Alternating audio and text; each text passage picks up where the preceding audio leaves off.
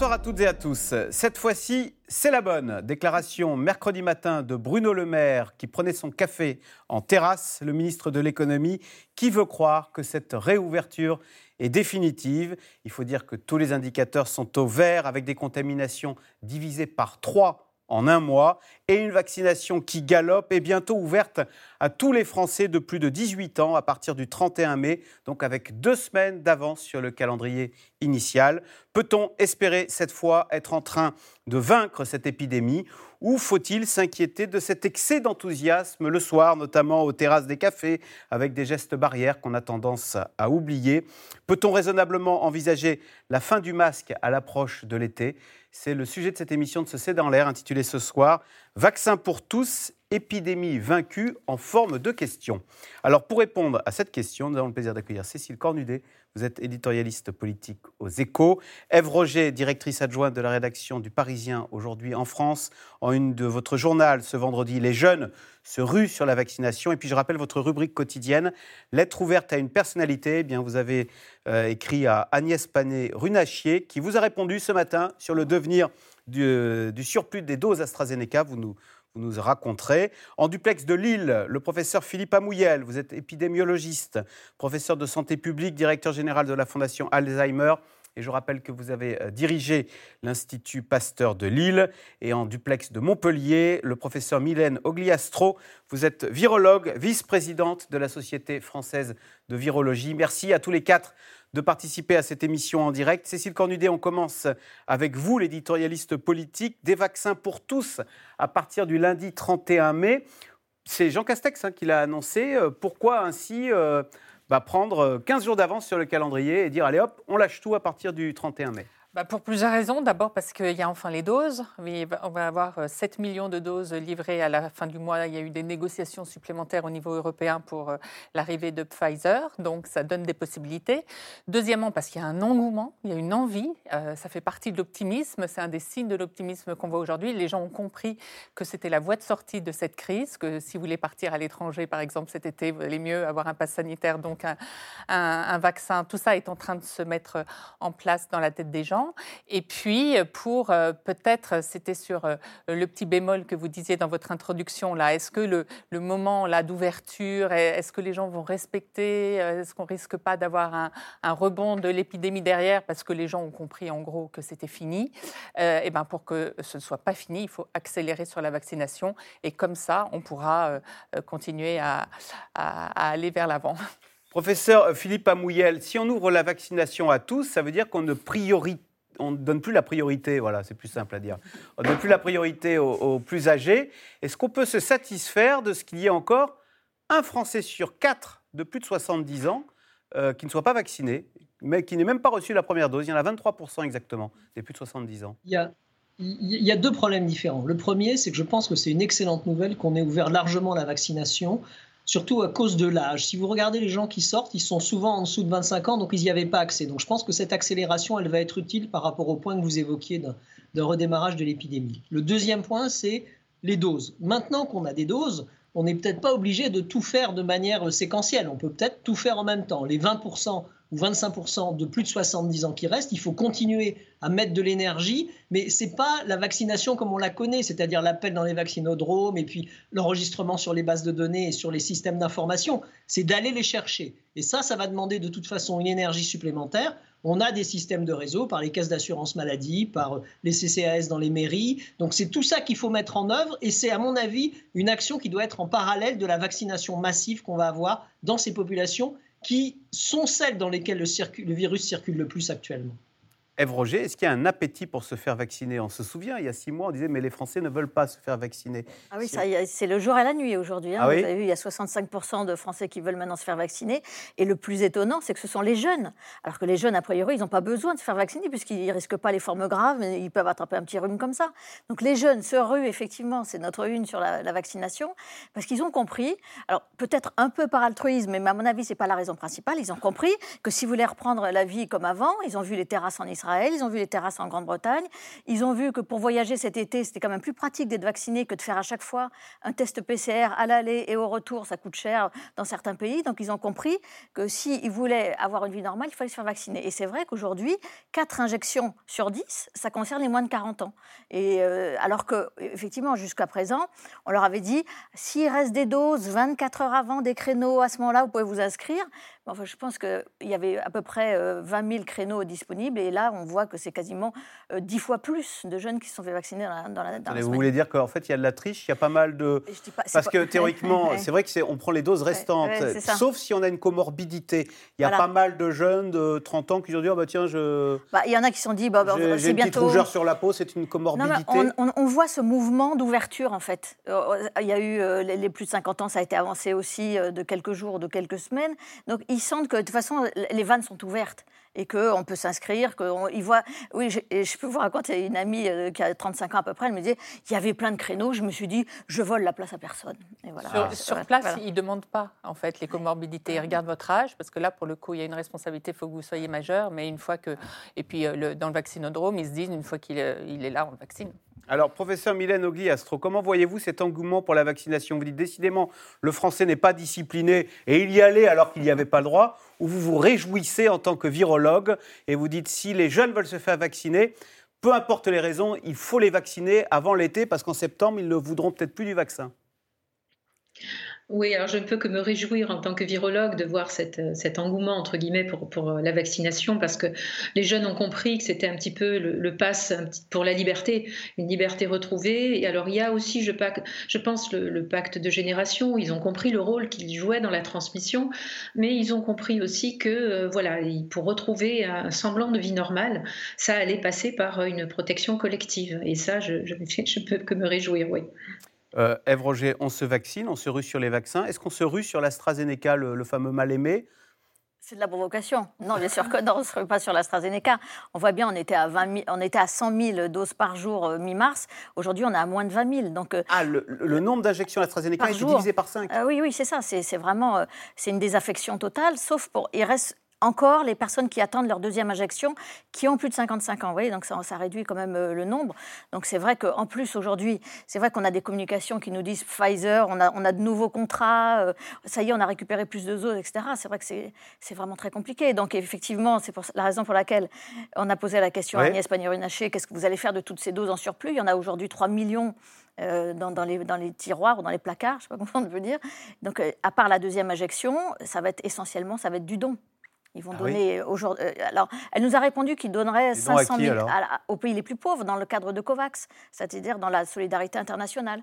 Donc, euh, elle nous a répondu 500 000 doses d'ici juin. Je crois avoir entendu aujourd'hui qu'Emmanuel Macron a dit 30 millions de doses, pas seulement d'AstraZeneca, hein, mais en tout cas que la France donnerait 30 millions de doses d'ici la fin de l'année.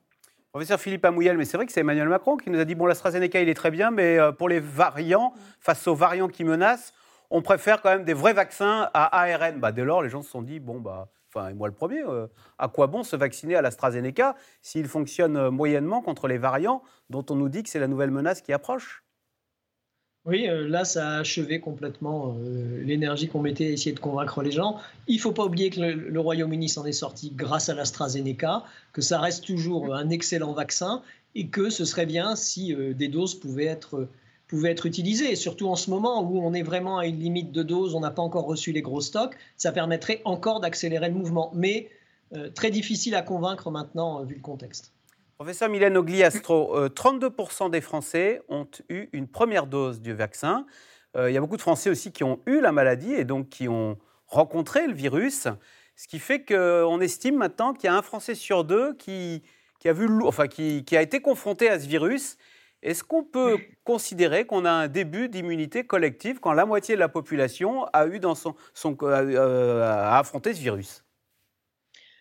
Alors non, on ne parle pas encore d'immunité collective. Alors là encore, il faut se réjouir que la moitié de la population environ soit, en tout cas partiellement protégée, euh, mais on n'en est pas encore à une immunité collective. Alors l'immunité collective, elle avait été évaluée au début de la pandémie à 60-70% d'une population protégée. Aujourd'hui, c'est beaucoup plus flou. on n'est pas sûr de l'atteindre et encore pas sûr de l'atteindre d'ici la fin de l'année, ne serait-ce qu'au niveau mondial. Et, ça, c'est vraiment des contours qui sont liés à, bah, on voit l'émergence de variants, ça, ça avait été pris en compte dans un contexte sans variants.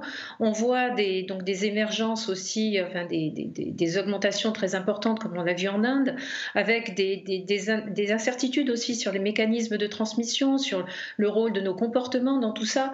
Donc voilà, il y a tout un tas d'incertitudes euh, qui ont été soulevées par euh, l'émergence des variants notamment, qui fait que l'immunité collective telle qu'on la conçoit au niveau immunitaire euh, n'est pas, pas atteinte et ne sera probablement pas avant la fin de l'année et en tout cas pas tout de suite au niveau mondial. En tous les cas, la situation sanitaire s'améliore rapidement, tant sur le plan des contaminations journalières que sur le plan des malades en réanimation. Et le gouvernement, on l'a dit, hein, entend accélérer la vaccination. Jean Castex a donc annoncé hier l'ouverture de la vaccination pour tous les adultes dès le 31 mai, donc avec deux semaines d'avance sur le calendrier initial. Sujet de Julien Launay et Pierre Dehorne. Jusqu'à 2000 injections par jour et déjà près de 25 000 personnes vaccinées ici à la Défense Arena. Ce site près de Paris ne fait relâche que le dimanche et il ne désemplit pas depuis son ouverture début mai. C'est là que les personnes se font euh, vacciner dans ce centre. Donc là, on en a une dizaine euh, qui sont occupées par la brigade des sapeurs-pompiers de Paris. Il y a un engouement qui est très net. Hein. Depuis le début, euh, on a une population qui est très motivée. Les gens viennent avec le sourire. Les gens sont heureux d'être là. Même quand il y a un tout petit quoi, quand ils doivent attendre un tout petit peu, ils ont vraiment la joie de vivre d'être ici. On sent qu'ils attendent cette vaccination pour pouvoir euh, ben, revivre. Revivre, un leitmotiv. Certains étaient à l'affût d'un créneau en cas de dose disponible. En principe, ils ne sont pas éligibles à la vaccination. Je me suis connectée sur Doctolib, j'ai pris rendez-vous et euh, oui, oui, ça fait un moment que, euh, que j'ai envie de me faire vacciner. Ouais. C'est important pour, bah, pour la population, pour protéger mes proches et puis pour pouvoir retourner au resto, voyager en toute tranquillité. D'autres n'ont pas eu la chance d'obtenir un rendez-vous. Alors ils patientent de longues heures à l'extérieur du bâtiment. Parmi eux, des jeunes. Pour l'instant, on n'a pas le droit euh, bah, de, se faire vacciner euh, à long terme et j'ai pas trouvé de place sur euh, ma dose. Donc je viens et j'attends de voir si ça marche. Chaque personne en plus nous emmène vers les 60 millions de vaccinés, donc c'est important de le faire au plus vite. C'est justement la logique du gouvernement qui hier accélère ouverture de la vaccination à tous les adultes dès le 31 mai. Il faut que nous ayons un taux de vaccination le plus élevé possible euh, et c'est à notre portée grâce à la mobilisation qui ne faiblit pas. C'est la semaine des bonnes nouvelles pour Emmanuel Macron et son gouvernement, eux qui n'ont pas manqué de prendre la pause en terrasse au moment de la réouverture. Sur le plan sanitaire, la situation s'améliore. Le nombre de cas positifs enregistrés chaque jour baisse, même s'il est encore loin de l'objectif des 5000. Dans les hôpitaux, les services de réanimation sont moins surchargés et d'autres activités peuvent reprendre. Prête? Prête. Parfait. On va vous faire monter au bloc opératoire? D'accord. Très bien. Ici à Antibes, 250 opérations jugées non urgentes ont été reprogrammées. Toutes les salles d'opération aujourd'hui sont ouvertes. On a repris la programmation totale pour toutes nos spécialités. Et on a également ouvert des vacations supplémentaires pour permettre de rattraper euh, le retard. Autant de signaux positifs, mais faut-il vraiment y voir le début de la fin de l'épidémie de Covid-19 Attention, disent les spécialistes, ce répit pourrait être de courte durée. La phrase du président de la République qui disait euh, c'est le virus qui est le maître du temps reste toujours d'actualité, y compris avec ces bonnes nouvelles euh, cet engouement vaccinal euh, et, cette décrue qui est, réelle. Si dans les semaines qui viennent, euh, c'est le retour à la vie d'avant, eh ben, on sera comme à l'été 2020. Et rappelez-vous, l'été 2020, insouciance totale, absolument aucun élément de, circulation du virus, parce que, alors qu'on savait très bien après, et même pendant que dans les eaux usées, par exemple, on avait une circulation virale, on a eu une rentrée, y compris dans des, universités, chez les jeunes, une circulation du viral qui, a fait qu'on en est là. Prudence, c'est aussi le maître mot pour l'OMS qui recommande de limiter les voyages internationaux. Dans le même temps, l'Organisation mondiale de la santé rassure. Selon elle, les vaccins sont efficaces contre tous les variants du virus. Alors, question téléspectateur. Si la vaccination doit être ouverte à tous les plus de 18 ans, la prise de rendez-vous sera encore plus difficile. C'est Catherine en Côte d'Or qui s'en inquiète. Bah oui, les jeunes vont plus, ils sont très habiles sur Internet. ils, vont, ils vont prendre la place des plus âgés. Mais je vais vous donner un chiffre qui va vous effrayer.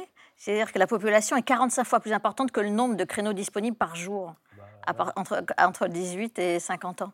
Donc ça va être très dur, mais ça va être euh, effectivement, et en même temps, euh, Cécile Cornudel le disait, on va avoir plus de doses. Mais donc au début, ça va être quand même l'embouteillage, c'est sûr, sûr et certain. Alors il se trouve qu'effectivement, après, dans, la, médecine de ville, comme on dit chez votre généraliste ou le pharmacien, il va commencer à y avoir des doses de Moderna. Donc c'est un autre euh, vaccin ARN. Donc c'est très peu au début, puisque ça commence à 30 000 doses, donc c'est très peu. Mais il y en aura 300 000 pour le mois de juin, donc ça va commencer à, à arriver. Peut-être que ça sera plus facile, peut-être au début, d'aller se faire vacciner dans une pharmacie ou chez un médecin que dans un centre de vaccination.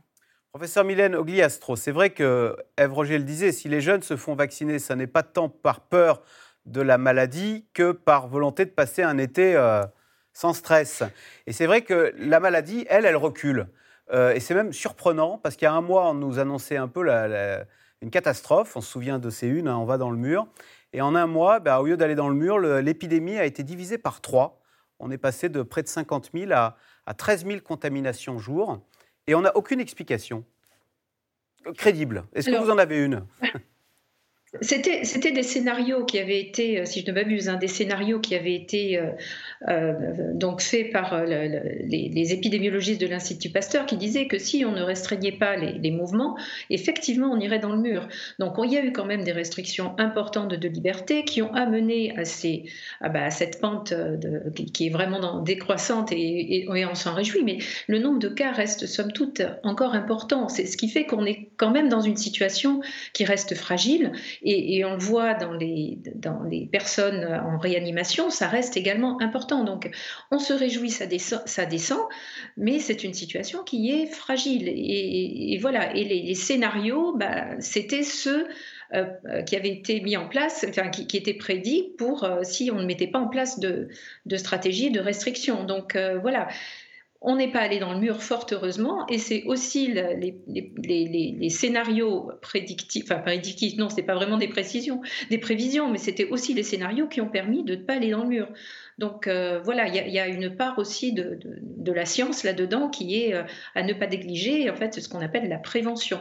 Cécile Cornudet, est-ce que quand même du côté de l'exécutif, d'Emmanuel Macron et de Jean Castex, alors on ne le dit pas sur les toits, mais on, on, se félicite de ce que les prévisions apocalyptiques et les demandes de reconfinement euh, n'ait pas eu lieu et que finalement on se dit bah on a eu raison contre les épidémiologistes que le vent d'optimisme souffle d'abord euh, au sein euh, du pouvoir qui estime euh, avoir bien fait. Quand Emmanuel Macron a annoncé il y a trois semaines, je crois que c'était il y a trois semaines ou un mois, ce déconfinement progressif, beaucoup de médecins ont dit mais c'est de la folie, on n'y arrivera jamais.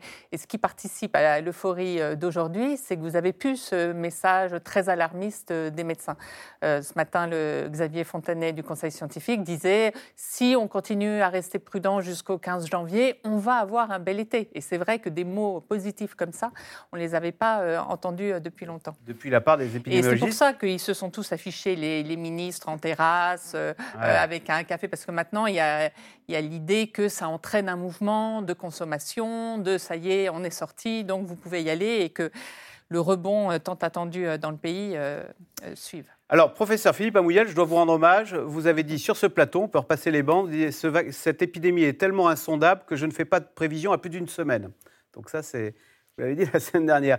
Néanmoins, est-ce que quand vous voyez ces scènes euh, à la télévision, sur les terrasses, est-ce que, euh, au fond de vous-même, vous dites je ne veux pas jouer les rabat parce que l'heure est à l'euphorie, mais ce que je vois euh, avec ce couvre-feu reporté à 21h et moins bien respecté m'inquiète pour cet été alors non, c'est pas tout à fait ça. C'est-à-dire qu'à un moment, il y a ce besoin. C'est-à-dire que si, vous donnez des mesures qui sont trop restrictives, elles ne seront pas respectées. Je pense que ce qui est important, c'est que justement, on voit euh, cette libération. Hein, le 19 mai était quand même un grand mouvement de libération, en particulier chez les moins de 25 ans. Et l'idée, c'est de la consommer avec modération. Euh, par rapport aux causes qui expliquent la diminution, la plupart du temps, et on l'a vu lors de la deuxième vague, ce qui modifie les courbes, c'est les comportements. Euh, on met des mesures, les, mesures barrières aujourd'hui pourraient peut-être suffire à limiter tout ça. Encore faut-il les respecter. Donc je pense qu'il faut qu'il y ait cette prise de conscience. J'ai trouvé qu'entre le 19 mai et le 20 mai, les densités et les comportements étaient un peu différents. J'ai eu l'impression qu'il y a vraiment eu une explosion le 19 mai, enfin au moins à Lille, hein, pour, voilà, on avait l'impression que ça se passait un peu mieux. Et puis, il y a un élément qu'on n'avait pas les fois précédentes, c'est cette vaccination quand même.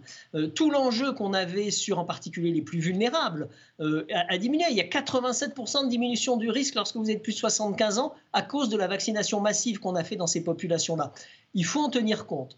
Le risque qui persiste, c'est en effet, on est sur un niveau qui est encore haut par rapport à ce qu'on a connu au premier déconfinement et au deuxième déconfinement. Donc plus on est haut, plus si ça bascule, le temps de doublement risque de monter plus vite. C'est ça quand même ce point-là. Et puis c'est dans ces populations, et je suis ravi que les jeunes veuillent se faire vacciner, c'est là que le virus circule le plus, c'est euh, ben, le passage de nouveaux variants. Il n'y a qu'à voir les Anglais, il n'y a qu'à voir les Indiens, on se pose des questions. Donc on est vraiment à une période charnière, il faut vraiment tenir bon. Euh, Arnaud Fontanier disait en effet qu'on pourrait arriver à moins de 5000, qui sont les objectifs où là, on peut mettre en place un vrai testé, tracé, isolé, plus la vaccination, et penser qu'on peut réellement s'en sortir. Mais il faut qu'on passe de 19 euh, 000 cas positifs à 5000 le plus vite possible. Et Cécile Cornudet, c'est vrai qu'il y avait comme un parfum de libération qui a même grisé, on dirait, les, les, responsables politiques. Deux phrases. Jean Castex, nous sommes plus que jamais sur la bonne voie. Et je le rappelle, hein, Bruno Le Maire, mercredi matin, donc avant-hier en terrasse. Ça fait plaisir pour les restaurateurs, pour tous les salariés. Je pense que cette fois-ci, c'est la bonne. On est passé de la nuit à la lumière. Oui, je euh, pense qu'il faut faire un petit peu attention. C'est vrai que toutes les images de ministres en terrasse avec leur café. Je ne sais pas dans la France qui a plus de difficultés s'ils ne se sont pas dit ben ils ont que ça à faire à Paris que de boire des cafés euh, toute la journée et de le mettre sur Twitter. Je pense que ce vent on sent une vraie envie de, passer à autre chose dans la population. Ça se voit sur les terrasses, ça se voit dans toutes les enquêtes d'opinion, de consommation. Ça se voit au cinéma. Il y a eu une affluence incroyable mercredi dans les salles. 200 000 personnes, ça ne s'est pas vu, je ne sais pas, depuis des années. Donc on sent ce mouvement, mais il ne faut pas oublier non plus l'autre euh, l'autre versant. Il y a deux jours, on faisait des émissions sur la mobilisation dans la police et la, peur de l'insécurité. Il, il y a quand même des choses d'inquiétude inquiétude fondamentale dans le pays qui reste, qui demeure, malgré euh, cette envie de tourner la page du Covid. avec même un, Jean Castex qui prend le train de nuit comme s'il avait envie de passer à autre chose et de se montrer en chef de gare. Euh, Ève Roger, autre revendication nouvelle qui apparaît, c'est celle de ne plus porter le masque. Ah On a vu des élus euh, demander au préfet et obtenir parfois même qu'on ne porte plus le masque dans leur ville. Oui, c'est vrai, mais euh, vous savez que la règle générale pour le masque ne vaut que pour l'intérieur. C'est-à-dire la loi, enfin pas la loi, en tout cas le gouvernement peut imposer qu'on ne mette pas de masque dans les lieux publics à l'intérieur. Mais à l'extérieur, c'est un peu, ça dépend du maire et du préfet. Donc effectivement, là, ce sentiment de liberté, il a touché les maires euh, de certaines communes qui ont dû faire machine arrière parce qu'ils ont eu un coup de fil en disant vous remettez les masques. Donc en fait, c'est aussi l'effet d'entraînement. C'est-à-dire si vous commencez à dire à tel ou tel endroit on a les masques, là ça peut être, ça peut être très risqué. Qu'on enlève le masque sur les plages dans les Alpes-Maritimes, oui. Mais vous voyez, dans des communes où il n'y a pas de plage, où c'est pas la forêt, c'est pas la nature. Donc euh, cette histoire de masque, c'est très symbolique. Et c'est vrai que pour reciter Arnaud Fontanet, qui est aujourd'hui là parmi nous, membre du Conseil scientifique, il disait ce matin, il faut que 60% de la population soit vaccinée et que le virus circule très peu pour qu'on puisse ah envisager d'enlever le masque. Donc ça veut dire qu'on n'y est pas avant l'été et milieu de l'été, peut-être. Oui, parce qu'aux États-Unis, Joe Biden a, ouvert la possibilité de ne plus porter le masque. Et qu'est-ce qui s'est passé? La vaccination a aussitôt baissé. En fait, les gens ont compris, bon, bah, c'est fini, il n'y a plus besoin de se vacciner. Et ce risque-là, le gouvernement l'a vraiment en tête et donc ne veut pas précipiter euh, la consigne euh, on, enlève le masque. Professeur Mylène Ogliastro, c'est vrai que tous ces messages très positifs qui nous sont envoyés entre les États-Unis qui nous disent bah, pour les gens vaccinés, plus besoin de masques, euh, ces cafés où on peut. D'ailleurs, Jean Castex et Emmanuel Macron étaient relativement proches sans masque. Euh, ça peut nous, nous, conduire à faire des erreurs ou aller trop vite dans, la, dans le déconfinement? Oui, il faut quand même euh, garder en tête que les, les, chiffres, bah, on vient de le dire, sont, certes en, baisse, mais sont quand même euh, relativement élevés. Alors, ce qui est aussi à, garder en tête, c'est peut-être la situation en Angleterre, donc euh, où ils ont euh, demandé cet aller simple vers un retour vers, la liberté. Et puis, au final, on est dans une situation un peu critique aujourd'hui où on se demande si on va pouvoir tout réouvrir au 21 juin comme il était prévu à cause de ce variant anglais. Donc, voilà, il faut y aller prudemment. Euh, continuer à, appliquer ces gestes barrières parce que la vaccination aujourd'hui ne suffit pas euh, pour protéger tout le monde. Donc il faut vraiment le temps de monter en puissance cette vaccination continuer nos gestes barrières en intérieur, quand on va dans les magasins, voilà, quand on va dans des endroits où il y a une densité de population relativement importante, et, voilà, garder en tête qu'on euh, est dans une situation fragile. Voilà. Mais professeur Philippe Amouyel, euh, quand euh, Joe Biden dit entre vaccinés, même pas entre vaccinés, il dit quand on est vacciné, il parle des, 120 millions d'Américains qui ont reçu leur deux doses, on peut enlever le masque parce que il s'appuie sur des recommandations scientifiques. Racontez-nous comment le, mode de propagation. Alors, c'est quoi d'ailleurs? Ce sont des gouttelettes comme des postillons ou ce sont des aérosols euh, comme un peu de la fumée de cigarette, comme si vous fumiez une cigarette, euh, quelqu'un fumait une cigarette à l'autre bout de ce plateau et qu'on le sentirait, et c'est ainsi qu'on que, attraperait le Covid. Oui, alors aujourd'hui, ce que l'on sait, et la plupart des scientifiques sont d'accord, c'est que la majorité de la transmission se fait par les aérosols c'est-à-dire ces microparticules que vous ne voyez pas, qui sont émises par vos poumons, en particulier quand on parle. Euh, il y a toujours des gouttelettes, mais elles ont tendance à tomber sur le sol, à ne pas dépasser une certaine distance. Euh, les aérosols, eux, peuvent être portés alors, dans le bon sens, c'est-à-dire qu'ils vont être éliminés rapidement par un flux de courant, ou ils peuvent stagner. Et c'est l'idée que lorsque vous êtes sur une terrasse et que ça sent vraiment trop la cigarette, c'est le moment euh, de soulever les côtés de la terrasse ou de commencer à ventiler pour justement faire disparaître ces odeurs. Donc c'est ça l'enjeu, et celui-ci est, très dépendant également de la distance physique. Or, sur la terrasse, on a ce rapprochement. Maintenant, quant au port du masque en ville, par rapport en général, pardon, chez les vaccinés, euh, comme l'a évoqué Joe Biden, ça avait été mis en place progressivement par le CDC d'Atlanta, qui avait émis certaines règles beaucoup plus strictes. Euh, ça a jeté un trouble quand même. Je pense que l'annonce était intelligente de Joe Biden, mais elle a jeté un trouble en particulier. Comment est-ce que vous faites la différence dans la rue de quelqu'un qui n'a pas de masque, qui est vacciné ou qui n'est pas vacciné? Ça, ça apparaît pas forcément. Donc ça a créé un vent de panique chez des gens qui n'étaient pas vaccinés, qui se sont dit, il va falloir qu'on maintienne le masque. D'où certains magasins qui imposent, dans tous les cas, ah le port du masque. Donc c'est une réaction qu'il y a eu au niveau du, gouvernement. Mais je crois que vraiment pour ce masque, il faut du bon sens.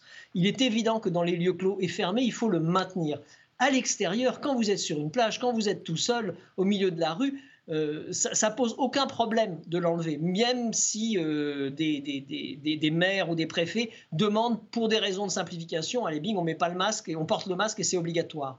En revanche, quand vous êtes encore sur les terrasses, la seule chose qu'on peut dire, c'est que il faut continuer à maintenir, puisque euh, les jauges, bon, alors certes, elles existent, mais il n'y a qu'à voir, elles ne sont pas toujours respectées. Les gens sont sur des petites tables, il n'y a pas des tables qui font 4 mètres. Hein. Les tables, c'est des petites tables rondes dans tous les bars comme on les connaît en terrasse. Donc les gens sont proches les uns des autres, qui continuent à prendre des pots, qu'ils essaient de garder le masque le plus souvent possible, sauf pour manger, sauf pour boire. Et avec ça, ça devrait pouvoir passer. Mais avoir une idée, allez hop, le masque c'est fini, on a déjà tout ouvert, maintenant le masque est fini, à mon avis c'est vraiment trop tôt. Et si on prend l'exemple d'Israël ou du Royaume-Uni, ils ont attendu d'avoir plus de 50% euh, de personnes vaccinées, hein, je ne dis pas immunisées, mais vaccinées, pour commencer à autoriser la suspension du masque à l'extérieur, mais maintenu dans les lieux fermés, dans les, dans les magasins et dans les transports. Mais d'un point de vue strictement sanitaire, vous nous confirmez que quand on est vacciné avec ces doubles doses, on n'a que très peu de chances d'attraper euh, la maladie et encore moins d'en faire une forme grave.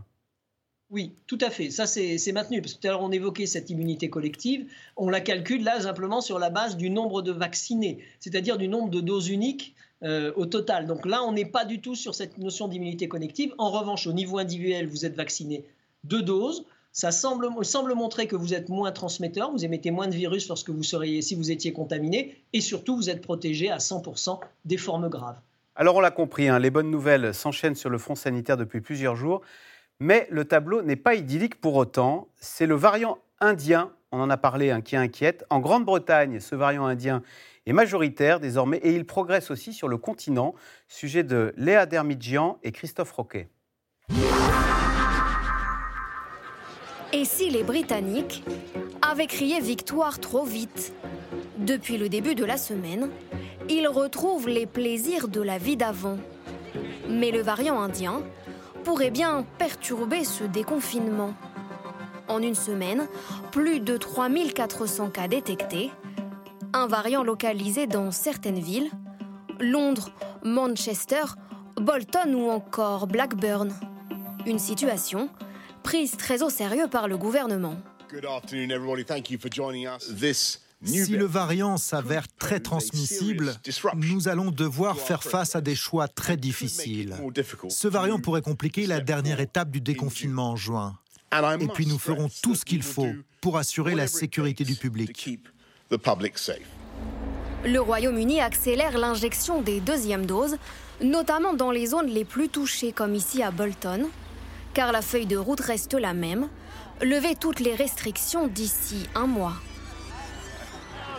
En France aussi, l'heure est au déconfinement.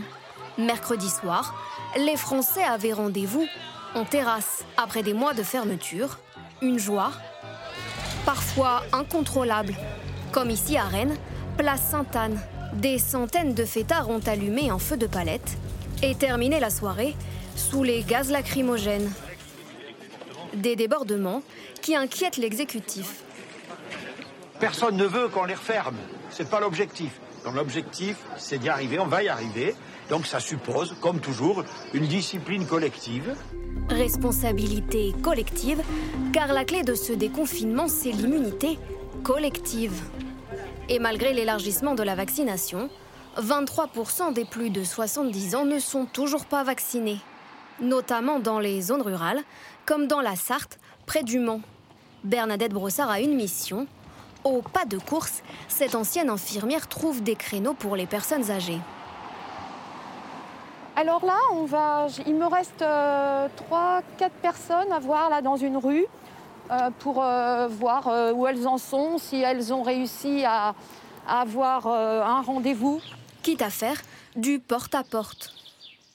Bonjour, ça va? Vous me reconnaissez avec le masque? Je venais voir avec vous, vous savez, avec le centre d'aide sociale. Oui, voilà. Ça y est, c'est fait Bon, bah c'est pas... C'est impeccable. L'ancienne infirmière essaye aussi d'avancer les rendez-vous. Cette habitante a bien un créneau, mais le 11 juin, Bernadette Brossard se charge donc d'accélérer les choses. On ne sait jamais si ça peut avancer de... De toute façon, je vais vous dire, euh, bon, avec cette vaccination, c'est l'horreur, quoi, parce qu'ils promettent et puis en fin de compte, il n'y a pas les doses ou il n'y a pas... Il n'y a pas suffisamment de soignants. Et c'est là surtout, vous voyez, les gens comme vous, de plus de 70 ans, vous n'êtes pas encore vaccinés. Et depuis hier soir, on dit que les personnes plus jeunes vont euh, pouvoir avoir accès. Euh, voilà. En zone rurale, plus d'inégalités dans l'accès aux vaccins, surtout avec une population âgée, souvent isolée. Ce qui ne va pas à la base, c'est qu'on a lancé la vaccination et euh, on a dit voilà, bon, c'est tel temps d'âge, les plus de 75 ans, mais euh, on fait comment? On veut bien se faire vacciner, mais on fait comment? On ne peut pas aller euh, sur Internet parce qu'on ne l'a pas, parce qu'on ne le maîtrise pas, parce que ça bug aussi. Il y a eu une période de bug. par téléphone, il n'y a personne qui nous répond. Je le fais, voilà, on l'a fait ça pour, pour rendre service parce que je crois que, je ne sais pas, je, je pense qu'il y en a beaucoup qui ne seraient pas euh, vaccinés. Alors que Bernadette Brossard poursuit sa mission sans relâche, plus de 3 millions de doses d'AstraZeneca ne trouvent toujours pas preneur. Incroyable, Cécile Cornudet, oui. On semble oublier que prendre un rendez-vous sur Internet, euh, sur une application, euh, c'est compliqué. compliqué. nous, on est presque nés avec, mais les personnes âgées, elles ont vraiment beaucoup de mal. Donc ce moment va être un peu compliqué pour le gouvernement parce qu'il ouvre à toute la population, donc aux jeunes, et en même temps, il faut aller chercher ces personnes plus fragiles qui sont toujours pas vaccinées. Donc localement, il va y avoir des bus qui vont, qui vont circuler pour essayer de les, de les, chercher et de les convaincre. Donc il faut faire un peu du sur-mesure pour toutes ces personnes âgées, qu'elles se sentent pas exclues de ce nouveau mouvement qui va arriver où les jeunes vont pouvoir se précipiter et se faire vacciner. Professeur Mylène Ogliastro, il est important de vacciner tous les plus âgés, y compris ceux qui seraient réticents avec des arguments euh, que vous, savez trouver oui, il est important de, leur faire comprendre à quel point la vaccination va les protéger des, formes graves. Et, ça, ça me semble vraiment, il faut aller les chercher. Oui, et je confirme, en milieu rural, c'est vraiment quelque chose de, difficile. Il y a la barrière d'Internet, il y a bah, un petit peu les gens qui se sont confinés et puis qui, qui, n'osent plus sortir.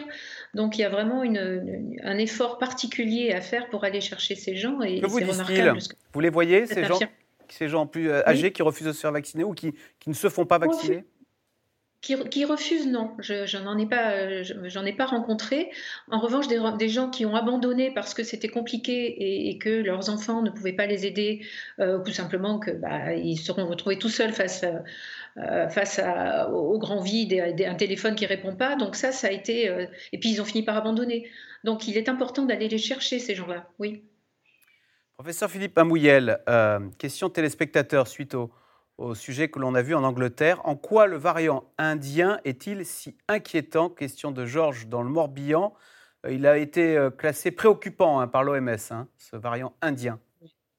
Alors qu'il était euh, d'intérêt, il est devenu comme préoccupant pour une raison qui est que les Anglais commencent à pouvoir avoir des mesures du taux de transmissibilité qui serait, selon leurs dernières mesures, de 50% supérieur à celui du variant britannique qui, je vous le rappelle, était bien plus important que les autres. Donc euh, là, il y a une vraie, vraie question. Il y a une colonie euh, indienne qui est extrêmement importante également euh, au Royaume-Uni. Et en effet, c'est ça. Alors apparemment, il ne semble pas être plus virulent, c'est-à-dire les formes ne sont pas plus graves avec ce, variant. les vaccins semblent comment dire, pouvoir lutter contre ce variant, y compris le variant indien, le vaccin indien. Les Indiens ont, produit un vaccin, le Covaxim, qui viennent de publier un papier, une archive dans lequel ils montrent que euh, il est actif. C'est surtout la, la rediffusion de l'épidémie qui va peut-être créer des problèmes, d'où l'importance d'essayer de le contrôler, surtout à une phase où on est en biseau, tout le monde n'est pas vacciné, il y a encore des gens qui sont euh, non vaccinés, les plus euh, graves sont protégés, les, plus à risque pardon, sont protégés. Donc c'est vraiment cette zone charnière, c'est ces écueils qu'on a de diminution des chiffres, d'éviter le passage d'un variant et de vacciner un maximum jusqu'au 30 juin pour justement pouvoir passer un été un peu plus serein. Qu'est-ce que vous entendiez par rediffusion de l'épidémie? Vous dites qu'il faut vite étouffer l'épidémie pour ne pas laisser prise à un variant sur la population, c'est ça que vous voulez dire en vaccinant?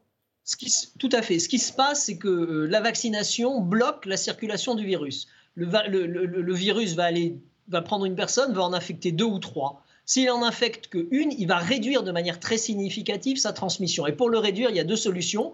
Soit vous avez déjà été atteint par le virus, soit vous avez été vacciné. Donc tant qu'il restera une poche dans laquelle il peut circuler, euh, ce sera problématique. On pourra le voir émerger, mais plus vite on vaccine, plus vite on diminue ses chances de diffuser. Oui, la question que tout le monde se pose aujourd'hui, c'est est-ce qu'il est, là en France? Et donc, effectivement, euh, Santé publique France a fait une conférence ce matin qui nous explique qu'il y a 38 clusters en France, mais qui sont à peu près, qui ont un lien plus ou moins 24 direct. avant. Oui, on est passé de 24 à 38.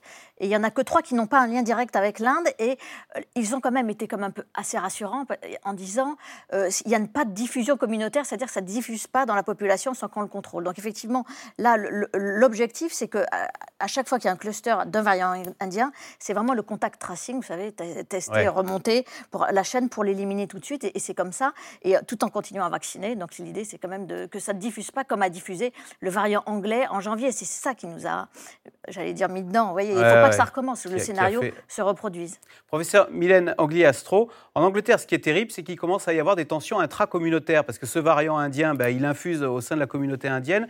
Il y a une députée d'origine pakistanaise euh, qui regrette, alors je la cite, hein, qui regrette que nombre de jeunes acquis à des thèses complotistes hein, d'origine pakistanaise ne respectent pas les règles. Euh, du coup, c'est quelque chose, non mais en, miroir, on peut se réjouir qu'en France, ce, virus n'ait pas eu de connotation politique ni religieuse, parce que c'est le cas apparemment euh, en Angleterre, ou ethnique, j'allais dire. Oui, alors c'est toujours. Je ne pense pas que les complotistes soit particulièrement euh, virulent, enfin virulent, cette façon de parler, euh, soit majoritaire. Voilà, ça, représente. Il y a des comportements, alors qui, sont généraux, hein, qui font que il y a des comportements de communauté. On va se voir en famille, on va manger ensemble, on va euh, peut-être oublier les gestes barrières, et, et c'est ça que le virus va utiliser pour se transmettre. Donc clairement, il y a, peut-être des, des, des, euh, des, transmissions intracommunautaires qui sont importantes. Elles sont liées uniquement à des comportements et, les variants vont se... C'est ce qui s'est passé en Angleterre, ce que vous venez de souligner. On est parti de niveaux très très bas et le variant euh, dit anglais s'est propagé en partant de niveaux euh, très faibles. Donc c'est ce qu'il faut aujourd'hui craindre et c'est ce qu'il faut vraiment surveiller. Ce sont ces, transmissions et, voilà. Vraiment euh, mm-hmm. favoriser la vaccination et puis le, contact tracing quoi, de ces variants, y compris en France. Professeur Amouyel, vous, vous, disiez tout à l'heure le, le, le, vaccin est efficace contre ces variants. J'allais dire objection, votre honneur. Il y a le cas des Seychelles, où 60% de la population a reçu une dose, deux doses, pardon, et 70% une dose. Et le Seychelles, les Seychelles qui sont l'objet d'une euh, forte reprise de l'épidémie. Bien la preuve que la vaccination ne protège pas contre les variants. Alors ça dépend quel vaccin. Alors j'ai pas suivi le vaccin qu'ils ont utilisé. C'est le vaccin chinois. C'est le vaccin chinois. Alors du coup on se dit bah, le vaccin chinois il marche peut-être moyennement. Bah, c'est pas qu'il marche moyennement, c'est qu'il est en dessous de 50% d'efficacité. Donc euh, voilà, c'est bien ça. Là, on est avec des vaccins euh, dont il faut reconnaître qu'ils ont tous une efficacité remarquable, y compris l'AstraZeneca, plus de 50% d'efficacité. Le problème, c'est ils ont eu le même problème euh, au Chili, ils ont le même problème. Donc c'est le problème de ce, de, ce vaccin chinois. Oui. et, Cécile Candidat, on en parlait, c'est Victor Orban qui avait misé sur ce vaccin chinois, qui n'a pas réussi à éteindre l'épidémie malgré. Et ça euh, pose un problème pour le pass sanitaire européen d'ailleurs. Ah Est-ce que parce que euh, il va être européen, donc quels sont les vaccins qu'on reconnaît? Est-ce que la Hongrie, qui, qui est dans, dans, la zone européenne, euh, va pouvoir avoir ce, ce passeport sanitaire? A priori, non. Tous les vaccins qui n'ont pas été homologués par l'agence de médicaments européenne ne pourront pas faire, être opérationnels pour le pass sanitaire. Mais ce qu'il faut savoir, c'est que l'AstraZeneca aussi marche contre les variants indiens. Et du coup, l'Angleterre qui avait fait ce pari euh, d'espacer euh, les deux doses. Ils ont trois mois euh, de, pour pouvoir vacciner le plus possible de personnes. Là, aujourd'hui, ils se disent, oh là là, on accélère absolument la seconde dose parce que c'est peut-être ça qui nous permettra d'enrayer le, mmh, mmh. variant indien. L'AstraZeneca, Emmanuel Macron disait qu'il marchait moins bien contre les variants. Alors, je ne sais pas lequel il avait en tête. de ce que vous savez, professeur Philippe Amouyel sur l'efficacité bah, de l'AstraZeneca C'est l'analyse qui a été faite par euh, l'Agence européenne du médicament, qui a regardé les vaccins qui étaient enregistrés régulièrement à l'agence. Hein. C'est pour ça que ne sont pas dedans ni le Sputnik V, ni euh, le, vaccin, le vaccin chinois.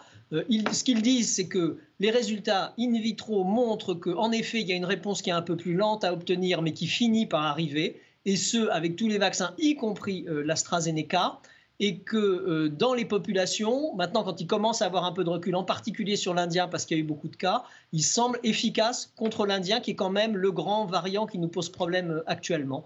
Donc voilà ce qu'on peut dire. Après, euh, je ne sais pas, ce qui s'est passé peut-être, c'est les messages qui ont été sur certaines études, en particulier une étude qui a été faite en Afrique du Sud, qui a amené l'Afrique du Sud à le supprimer, mais c'est une étude qui était avec un petit effectif, qui n'était pas tout à fait bien construite. Euh, d'autres études ont montré qu'en effet, on n'atteint pas 100% de protection, mais au moins sur les formes graves, oui, on arrive à protéger parce que ça, c'est l'enjeu au niveau individuel.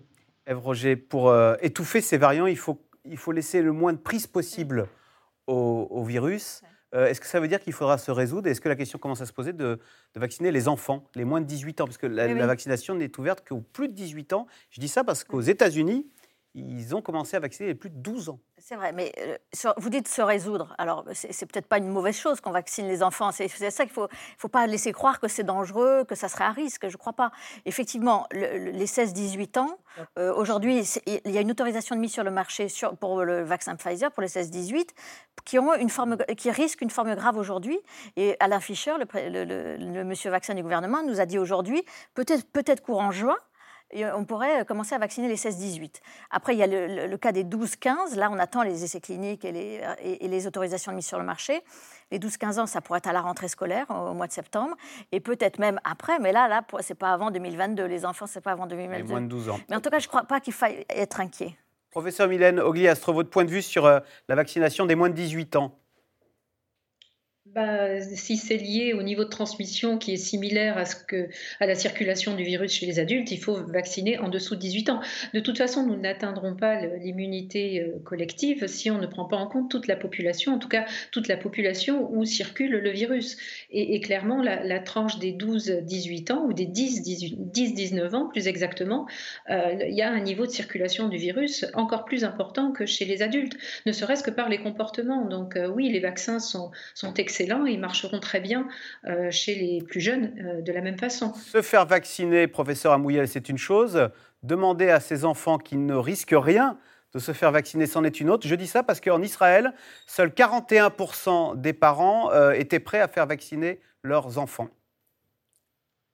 Alors, je, crois que c'est vraiment important parce qu'on n'atteindra pas, tout le monde a atteint le plafond, tous les pays qui vaccinent beaucoup atteignent un plafond de verre, on n'arrive pas à obtenir 80% des adultes vaccinés pour justement avoir cette immunité collective. Il faut donc atteindre 80% de la population, y compris euh, les populations qui sont en dessous de 18 ans. Donc ça, ça va être une des conditions générales, on va dire altruistes, de santé publique, même si on a l'impression que chez les enfants, euh, peut-être qu'ils font des formes moins graves, mais ne serait-ce qu'une seule forme grave et compliquée va de toute façon poser problème. Donc ce qu'on voit aujourd'hui à la lumière des essais, ils font apparemment moins d'effets indésirables des vaccins quand on leur injecte. Hein, c'est les résultats d'études de, de, chez, de, chez, Pfizer sur les, sur les 18-16.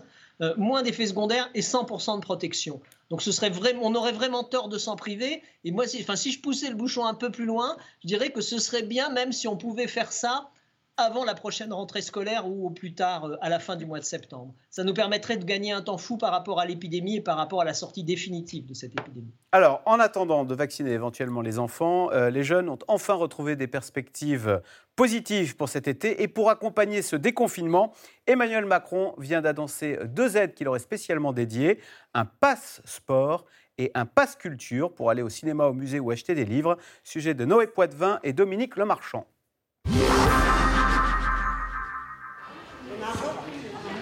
Ils ont enfin retrouvé le chemin du sport. Ces jeunes gymnastes âgés de 7 à 18 ans attendaient ce moment depuis de longues semaines.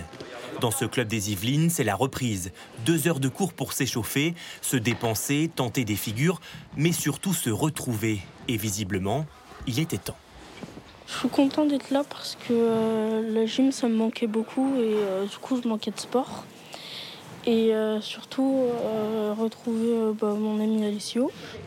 À cause de la pandémie, le club affiche une chute de 25% de ses licenciés en 2021. Alors ici, le passeport, c'est un espoir et une aide précieuse pour de nombreuses familles modestes. Plus de 5 millions d'enfants entre 6 et 18 ans sont concernés. Un soulagement pour la mère de Paul. C'est une bonne initiative euh, pour aider pour, euh, pour l'an prochain, parce que c'est vrai que tout ce confinement a eu un impact euh, sur la vie au quotidien. Donc voilà, ça, va aider parce qu'en fait, la cotisation ici ne sera pas remboursée au prorata des cours qui ont eu lieu. Euh, donc, euh, donc voilà, ça aidera vraiment pour, euh, les prochaines cotisations. Un passeport annoncé mercredi par le président à grand renfort de stars, notamment le basketteur Tony Parker. Une opération séduction envers la jeunesse. J'allais dire que c'est pas le bon maillot, mais c'est mon idole, donc ça va. Ça va, ça va, ça va. Là, en fait, on vous a proposé de faire du basket pour, euh, voir si ça vous plaisait et, éventuellement euh, rejoindre un club ou en faire de manière plus régulière. Pour mettre en place le dispositif, le gouvernement a déboursé 100 millions d'euros. S'il affiche son soutien au monde du sport, il promet aussi d'aider le secteur culturel, autre pilier de son plan de relance avec le Pass Culture. Une mesure déjà expérimentée depuis 2019 qui vient d'être élargie à tous les jeunes de 18 ans pour 24 mois. Virginie, étudiante, vient récupérer un livre qu'elle a repéré sur son Pass Culture. D'accord, je vous remercie. Il y a certaines euh, œuvres que auxquelles je ne pense pas nécessairement, qu'on me conseille, mais que parfois je, me mets des barrières parce que je me dis, bon, financièrement, c'est pas trop ça, c'est pas dans mes priorités, mais avec le pass culture, j'ai pas forcément à réfléchir parce que j'ai un budget qui est spécialement réservé pour ça. Donc ça va me permettre et ça va me pousser justement à m'intéresser à, à plein d'autres choses. Avec le pass, l'étudiante bénéficie de 500 euros pour ses achats culturels. Quelques clics sur cette application. Ah super. Et donc je vois qu'il est disponible. Donc je vais cliquer dessus et le livre est acheté. Dans cette librairie, la gérante a constaté un engouement chez les jeunes qui le possèdent. Il représente désormais 10% de sa clientèle. J'ai dû euh, remanier beaucoup de rayons de la librairie, euh, notamment euh, bon, forcément le rayon manga qui, a explosé, mais qui est intéressant parce que du coup j'ai ma clientèle habituelle qui découvre que j'ai un rayon manga, manga, grâce au Pass Culture et que du coup consomme également plus de manga par rapport à avant. On a vraiment plein de plein de découvertes grâce à eux euh, et, nous aussi on essaie de leur faire découvrir aussi un maximum de choses. Le pass permet aussi un accès privilégié dans certains musées comme le palais de Tokyo. Virginie s'est laissée tenter par une exposition d'Animov, une artiste allemande. Ici, depuis son lancement, le dispositif a permis à près de 600 jeunes de visiter le palais. Un atout clé pour l'établissement et un moyen d'attirer un public plus large, pas toujours habitué des expositions. Les études démontrent qu'aussi plus jeunes euh, nos visiteurs sont sensibilisés à la culture, à l'art contemporain, dans toutes, dans toutes ces dimensions, plus ils vont prendre des habitudes en tant qu'adultes, jeunes adultes, de fréquentation des lieux de culture. Donc il y a un vrai intérêt de cibler ces jeunes dès 18 ans. Le pass culture doit profiter cette année à plus de 800 000 jeunes. Dès 2022, il s'élargira aux élèves à partir de la quatrième. Bon alors Ève Roger, c'est un peu Noël euh, avant l'heure ou après l'heure, là, je sais pas, comme on est au mois de mai. Après l'heure, parce que quand même, on nous l'annonce depuis 2017, hein, ce, Ah, ce pass culture. promesse de hein. campagne. C'était une promesse de campagne. Donc, effectivement, tous les jeunes qui auront 18, 18 ans chaque année auront droit à ce pass culture. Ah, Ça marche uniquement. Que pour ceux qui ont 18 ans chaque année. Il y en a Les- 800 000. C'est une génération. Celui qui a 19 ans, il a rien non, c'est fini. Et D'accord. 17, pareil. Donc, 17, il l'aura l'année prochaine. Donc, c'est 300 euros, et non plus 500 comme ça avait été promis, c'est 300 euros. Et ce qui est assez intéressant dans cet outil, c'est que c'est une application qui vous guide, c'est-à-dire que vous n'allez pas tout de suite chercher euh, l'abonnement à Netflix. Parce qu'il y a ça aussi, on peut aussi s'abonner à Netflix. Alors, il Ça- paraît qu'on privilégie les Ah, plateformes c'est- françaises. c'est Donc ça. c'est Alors, Canal+. il y a, et- Sur les 300 euros, il y en a 100 qui sont réservés au numérique. C'est-à-dire que pour les 200, il va falloir faire autre chose que d'aller écouter de la musique ou regarder des séries. Et dans les 200 qui restent, à ce moment-là, vous pouvez non seulement... Alors là, la, jeune fille était parfaite. hein. Elle allait euh, dans une librairie, elle allait dans un musée, mais on peut aussi euh, prendre des cours de musique, euh, des cours de danse, et on peut même... J'ai lu, il y en a qui ont, réservé des studios pour faire de la musique. Donc, vous pouvez aller dans, dans un studio, réserver un studio, or- enregistrer votre disque.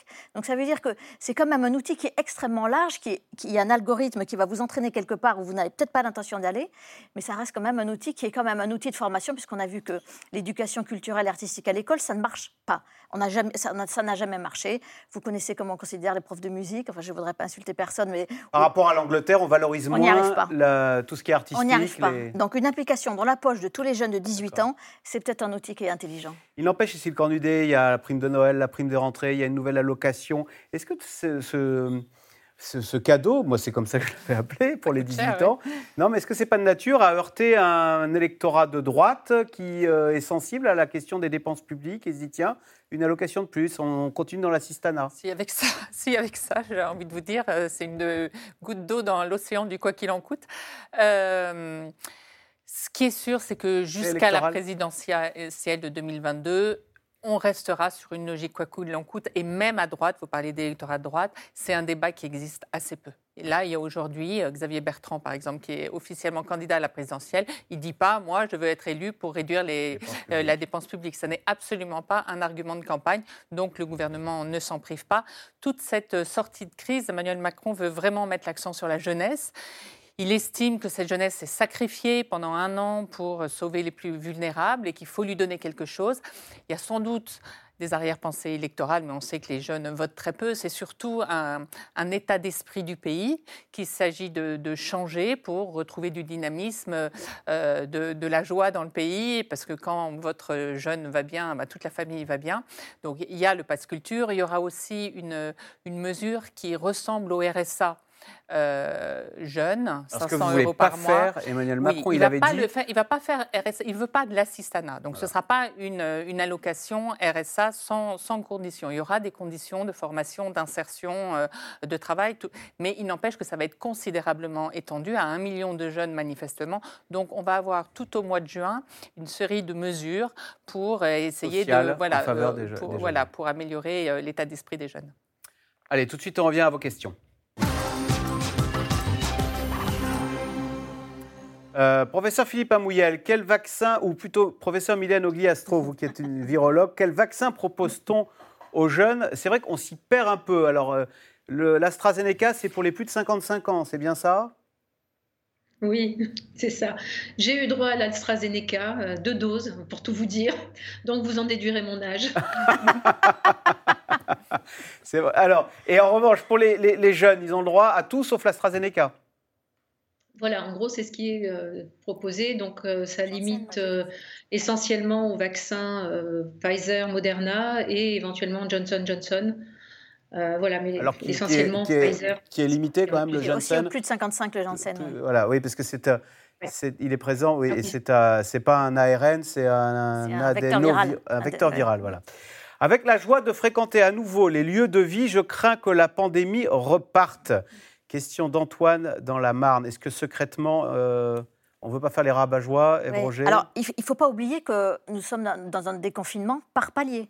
Et dans trois semaines, on va faire un bilan. Pour, avant de rouvrir les salles intérieures des restaurants et de passer le couvre-feu à 23 h C'est le 9 juin théoriquement. C'est le 9 juin. Mais ça peut être annulé cette mesure. Bah, j'ai cru comprendre dans, ce que disait Emmanuel Macron que si euh, tout d'un coup on dépasse l'incidence de 400 pour 100 000, que euh, brutalement les, les, courbes repartaient à la hausse, il y avait moyen d'arrêter dans tel ou tel territoire. Donc il ne faut pas oublier que dans une semaine, dix jours, on va voir les effets ou pas de, cette libération des terrasses. Et ça, peut-être que ça va être obligé, obligé à, faire un peu machine arrière. Professeur Philippe Amouyel, des hôpitaux sont-ils encore débordés à l'heure où nous parlons?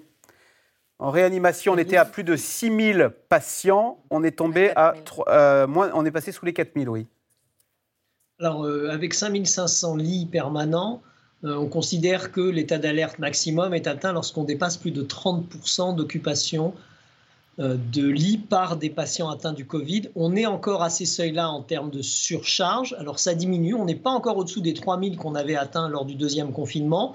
Donc ça va mieux, il y a moins de tension, mais il y a encore de la charge. Il va falloir prendre en charge maintenant tous les autres patients qu'on a dû déprogrammer et reprogrammer. Donc les deux vont se faire en biseau et il faut absolument pas qu'il y ait un redémarrage en réanimation, sinon on va repartir et on va être décalé. Malheureusement, on ne le saura que dans 5 à 6 semaines. Donc il faut espérer que dans 3 semaines, le point montre qu'on est resté en décroissance, peut-être en stabilité, mais en décroissance, et que si on a le moindre doute, hein, comme le disait Roger, et c'est à ça que servent ces mesures par palier, c'est de dire on repousse le palier, ou on change une mesure, ou on modifie un point, en espérant qu'on puisse voir l'origine. Professeur Mylène euh, Ogliastro, j'ai 68 ans, j'ai reçu une première dose d'AstraZeneca. La deuxième dose est le 3 juin. quel, risque, y aurait-il à avoir un autre vaccin? Question de Anne en Vendée. Euh, bah, ce n'est pas vraiment un risque. Donc, le, vaccin euh, qui lui sera proposé sera probablement du, Pfizer. Euh, compte tenu de, la mauvaise presse qu'a AstraZeneca. mais dans tous les cas, ce sera un très bon vaccin. Donc, il n'y a pas vraiment de, de souci à se faire concernant cette deuxième dose. Euh, la deuxième dose concernant l'AstraZeneca, juste pour préciser, elle avait été, on a augmenté le temps entre la première et la deuxième qui est de entre 9 à 12 semaines. Donc simplement parce que euh, au départ c'était de la gestion de, pénurie, euh, mais on s'est rendu compte que ça augmentait également l'efficacité du vaccin. Donc quelle que soit la dose que cette personne recevra, elle, est, elle sera avec un excellent vaccin. Euh, ça me fait penser, Roger, qu'il y a le problème de la deuxième dose euh, qui va tomber. Alors maintenant, euh, alors pour l'AstraZeneca, il est tellement peu populaire qu'on n'en parle plus, mais même pour le Pfizer, c'est six semaines. Ce qui fait que si on a un rendez-vous demain, la deuxième dose, bah, c'est courant juillet courant juillet, il y a beaucoup de Français, les juilletistes notamment, qui, oui, sont, c'est le, problème en vacances. le problème des vacances d'été, c'est-à-dire est-ce qu'on peut euh, se faire vacciner sur son lieu de vacances? Le gouvernement a l'air de dire... Le euh, gouvernement dit faites au maximum pour que la première injection se fasse, que la deuxième injection, la seconde, se fasse au même endroit que le premier.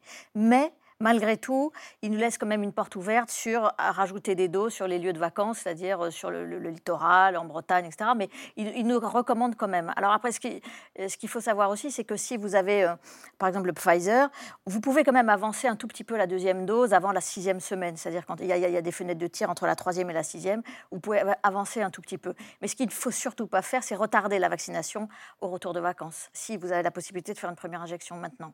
Donc on fait un retour pouvez faire un aller-retour. Enfin, un aller-retour euh, chez soi, récupérer le courrier et se faire piquer.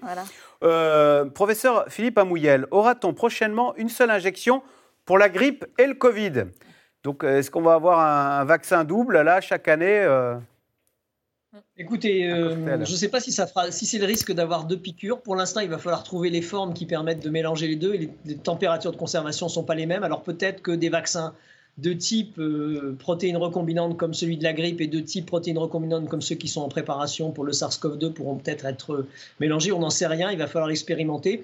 Mais quand même, on a l'impression qu'on va devoir subir euh, des revaccinations, peut-être pas tous les ans, peut-être tous les deux ans, ou éventuellement, si jamais on avait une poussée des variants ou arrivait un nouveau variant euh, un peu plus coriace, une troisième dose euh, assez tôt. Donc voilà, pour l'instant, on regarde, on découvre en fait maintenant l'évolution de, cette immunité. Là, il y a eu un papier qui est sorti par des Français disant qu'on était apparemment, lorsqu'on était infecté, immunisé au moins pendant 12 mois. On était resté sur 8 mois. On découvre au fur et à mesure du temps, mais l'expérience qu'on a sur les coronavirus habituels, hein, ceux qui nous donnent nos petits rhumes, c'est qu'on refait des rhumes tous les hivers. Donc le coronavirus B devrait pas échapper à cette règle. Vous savez que Sanofi vient d'annoncer qu'il allait être prêt à l'automne pour son vaccin contre le Covid. Alors ce sera une troisième technique, ni ARN ni euh, celle d'AstraZeneca, la même technique que celle qu'il fait pour euh, le vaccin pour la grippe. Et à terme, disent les responsables de Sanofi, l'idée c'est de faire un seul vaccin qui sera valable et pour la grippe et pour le Covid. Ah oui, d'accord. Donc c'est un... C'est leur objectif euh, dans l'année qui vient. Ève Roger, ma carte vitale enregistre-t-elle mes vaccinations? Question de Mabel dans le Calvados. Alors, je, n'en sais rien en, vrai. Je ne voudrais pas dire de bêtises. Normalement, oui, parce que vous présentez votre carte vitale quand vous allez vous faire vacciner. Donc, euh, Le remboursement de celui qui vous l'injecte.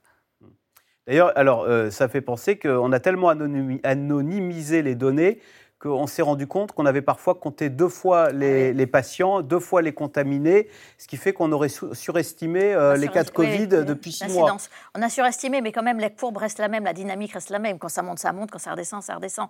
Donc, c'est pas si grave que ça. Professeur Philippe Amouyel, on a tellement protégé les données, on était tellement aveugle qu'on a compté deux fois les, les, euh, les, contaminés. Alors, on a surestimé de 6% euh, le nombre de contaminations et de 12% le taux d'incidence. C'est pas neutre quand même.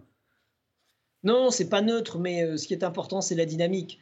Euh, et puis de toute façon, on a de positifs que ceux qui se testent. Vous avez tous les asymptomatiques qui ne se savent pas malades, et les études anglaises ont montré que c'était quasiment le double. Donc euh, on est largement dans la fourchette, mais c'est un indicateur qui ne nous permet pas de savoir combien exactement il y en a. Ça n'a pas vraiment d'intérêt. Mais est-ce qu'il y en a plus? Est-ce qu'il y en a moins par rapport à un moment, par rapport à un mouvement? En gros, quand le biais, c'est-à-dire l'erreur qu'on fait, est la même tout au long. Ce qui est important, c'est la différence, pas le nombre absolu, c'est une grande règle. Donc ça ne change rien à la stratégie, ça ne change rien aux prises de décision qui ont été faites jusqu'à présent et par le gouvernement et par les épidémiologistes.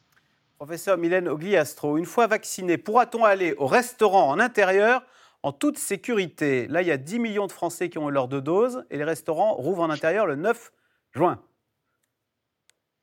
Oui, alors la, question de l'intérieur pose encore euh, des problèmes. Alors on l'a dit, hein, la, vaccination réduit considérablement le risque également de, transmission. Donc deux personnes vaccinées mangeant ensemble, euh, la circulation du virus sera quasi nulle. Donc euh, en revanche, la, difficulté va être de, contrôler qui est vacciné, c'est ce qui se passe aux États-Unis, qui est vacciné et qui ne l'est pas. Donc une personne non vaccinée asymptomatique pourrait voilà, euh, dans un, ensemble de personnes non vaccinées pourrait euh, oui, remettre en circulation le virus. Ce ne sera pas obligatoire pardon, d'avoir été vacciné pour, pour aller au restaurant. Professeur Amouyel, faut-il s'attendre à un rebond de l'épidémie après les deux week-ends prolongés de ce mois de mai, donc le, le pont de l'Ascension et le, pont de, le week-end de Pentecôte qui s'annonce lundi? Alors, euh, le précédent pont qu'on vient de, de, subir de l'ascension, je pense qu'on n'était pas encore avec les ouvertures de terrasses. Il y avait beaucoup de monde, mais c'était raisonnable. En revanche, pour euh, le 19 mai, je ne sais pas, et puis le week-end qui s'annonce là de, de, Pentecôte, euh, écoutez, on ne peut pas dire. Ce qui, notre ennemi, enfin, l'allié le, plus, le, le, plus puissant du virus, c'est nos comportements.